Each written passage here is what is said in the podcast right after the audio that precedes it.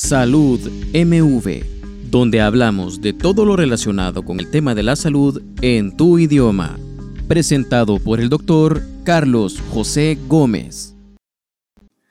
De seguro tienes en tu mente la imagen que se nos vende por medio de las películas del niño que tiene asma. Ese niño inseguro, ansioso y delicado, muchas veces inteligente, pero a la vez incompetente en lo que concierne a las relaciones sociales o a las destrezas motoras. Si bien esto es un estereotipo, ¿te has preguntado si tiene alguna relación con la realidad? Los hechos son que hay evidencia que señala que las personas que padecen asma también presentan deficiencias en sus capacidades de lenguaje, la memoria, el procesamiento visual espacial y las capacidades mentales involucradas en lograr objetivos específicos o tareas complejas. Todavía no hay una conclusión clara de por qué el asma y estos problemas de la mente están relacionados. Los periodos de falta de aire, los procesos inflamatorios propios del asma y ahora el uso de glucocorticoides inhalados para su tratamiento surgen como posibles factores causales de los daños en el cerebro por lo que el estereotipo que se nos vende en las películas no está muy lejos de la realidad de muchas personas que padecen asma. El asma es la enfermedad respiratoria crónica más común. Afecta a más de 300 millones de personas en todo el mundo. La Iniciativa Mundial para el Asma la define por la experiencia de síntomas respiratorios incluyendo dificultad para respirar, ruidos tipo silbidos que acompañan la respiración, opresión en el pecho, y tos, que varían con el tiempo y en intensidad, junto con la limitación variable del flujo de aire expirado, manifestándose de forma crónica. Así, para llegar a la conclusión de que alguien tiene asma, una persona debe referir los malestares antes mencionados y los profesionales de la salud deben medir y evidenciar que haya una limitación variable del flujo de aire expirado, prueba que recibe el nombre de espirometría. Entonces, los rayos X o exámenes de sangre no hacen diagnóstico de asma. Estas y otras pruebas más específicas pueden ser usadas para descartar otras enfermedades o para ponerle apellido al asma. Los glucocorticoides, por sus características supresoras del sistema inmune, son ampliamente utilizados en diferentes enfermedades inflamatorias, entre ellas el asma.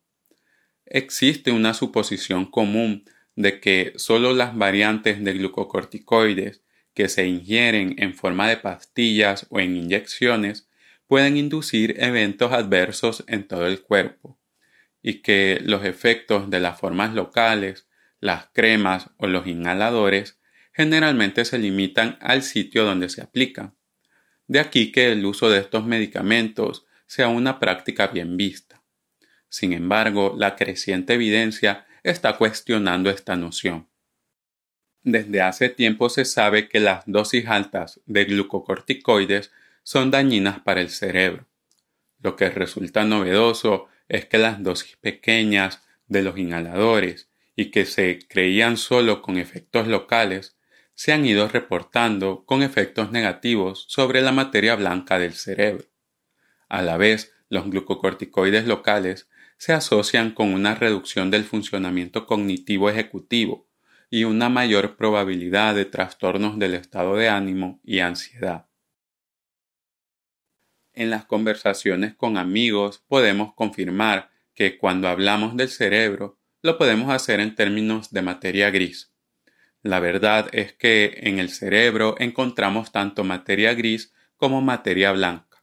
Así como en un show de marionetas los muñecos son el centro de la atención, de lo poco que sabemos del cerebro, las neuronas han robado los reflectores de la investigación neurológica. Mientras los hilos que mueven los muñecos son de poca importancia para el espectador, Así los hilos por los que se unen los cuerpos de las neuronas, los axones y las células que sirven de apoyo, las células gliales, forman regiones a la vista más claras en comparación con los cuerpos de las neuronas. De aquí la diferenciación entre materia gris y materia blanca. Entonces la materia blanca está formada por una gran red de fibras nerviosas que permiten el intercambio de información, la comunicación entre diferentes áreas del cerebro. Como mencioné, aparte de los axones, están las células gliales, que entre sus funciones se encuentra la creación de una sustancia llamada mielina, la cual, aparte de proteger a los axones, les ayuda en su tarea de llevar eficientemente los datos de una neurona a otra. La integridad de estas estructuras es la que se ha reportado perjudicada por el uso de glucocorticoides inhalados. Tengamos presentes que por el momento la evidencia no indica causalidad, a la vez, los expertos que han realizado estos estudios afirman que los resultados no deberían ser preocupantes, dado que la materia blanca puede repararse potencialmente incluso cuando los glucocorticoides están involucrados, y que cuando los médicos retiran estos medicamentos, el cerebro parece recuperarse. A la vez no todas las personas experimentan efectos secundarios significativos Aparte, la regla es usar glucocorticoides durante el menor tiempo posible debido a otros efectos secundarios. Y estos datos solo respaldan esta recomendación para los médicos. Las personas con asma no necesariamente usan glucocorticoides inhalados. Hay pacientes que los necesitan, pero incluso en ellos el médico debe orientar el tratamiento a dejar de usarlos en el futuro, o usar la menor cantidad necesaria. Aquí entramos en un problema de calidad de la atención médica y de la pericia de los profesionales. Se tiende a aceptar al asma como una enfermedad crónica que no tiene cura, cuando en realidad muchas veces remite. Incluso puede que en realidad nunca hayas tenido asma. Los estudios de pacientes con asma diagnosticada sugieren que entre el 30 al 35% de los adultos y niños diagnosticados con asma no tienen asma. Esto nos grita de que definitivamente hay un problema. El sobrediagnóstico del asma por el momento parece ser más un error humano que de oscuridad sobre sus fundamentos. Los médicos no confirman el diagnóstico con la espirometría o no repiten esta prueba, lo cual impide reconocer la remisión de la enfermedad.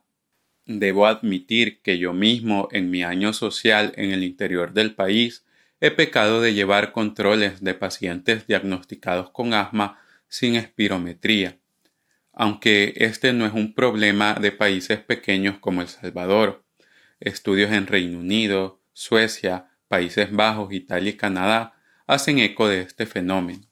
Así, en los Países Bajos, solo al 16.1% de los menores de edad que tenían asma se les había confirmado el diagnóstico con una espirometría.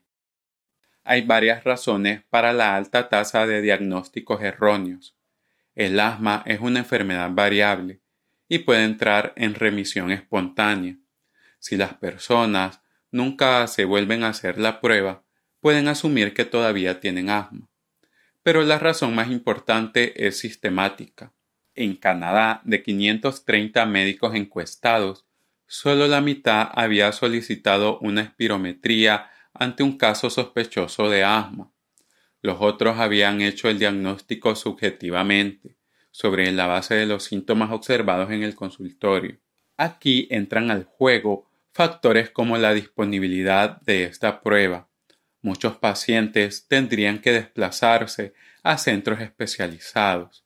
A la vez, si dependen de la sanidad pública, pueden encontrarse con dificultades ante la demanda que genera grandes listas de espera.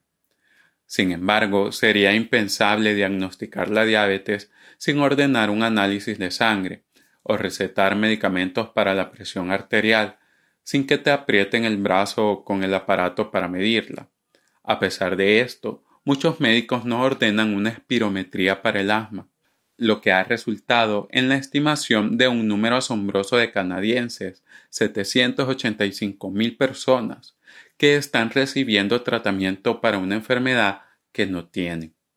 Entendamos que esto es malo en varios aspectos, no solo por estar recibiendo medicamentos que no se necesitan. Una de las cuestiones más importantes es perder la oportunidad de investigar y tratar la causa real de los síntomas respiratorios de las personas. Hay varias enfermedades que se manifiestan de una forma parecida al asma, desde las relativamente benignas como alergias, el reflujo gastroesofágico o la ansiedad, y afecciones graves como la estenosis subclótica, enfermedades cardiorrespiratorias y otros trastornos pulmonares obstructivos crónicos, lo cual retrasaría el tratamiento adecuado de estas personas. En algunos países, el sobrediagnóstico de asma también puede conducir a tasas de seguro elevadas. Finalmente, el uso y gasto económico en medicamentos que pueden tener efectos no deseados sin ser necesarios.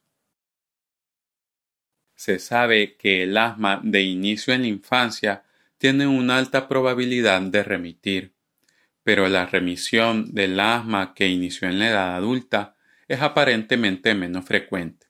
Así que si tienes asma, te la diagnosticaron antes de los 12 años y llevas más de un año sin síntomas, puedes beneficiarte de realizarte una espirometría que evalúe si ha habido o no remisión de tu enfermedad. Igual, si te han diagnosticado con asma y nunca te han hecho una espirometría, lo ideal sería confirmar el diagnóstico con una. Si te ha gustado esta información, sígueme para no perderte de mis publicaciones. Si quieres información más detallada, te dejo el enlace en la descripción. Estoy agradecido de poder contribuir a que la información en salud sea de libre acceso en Internet.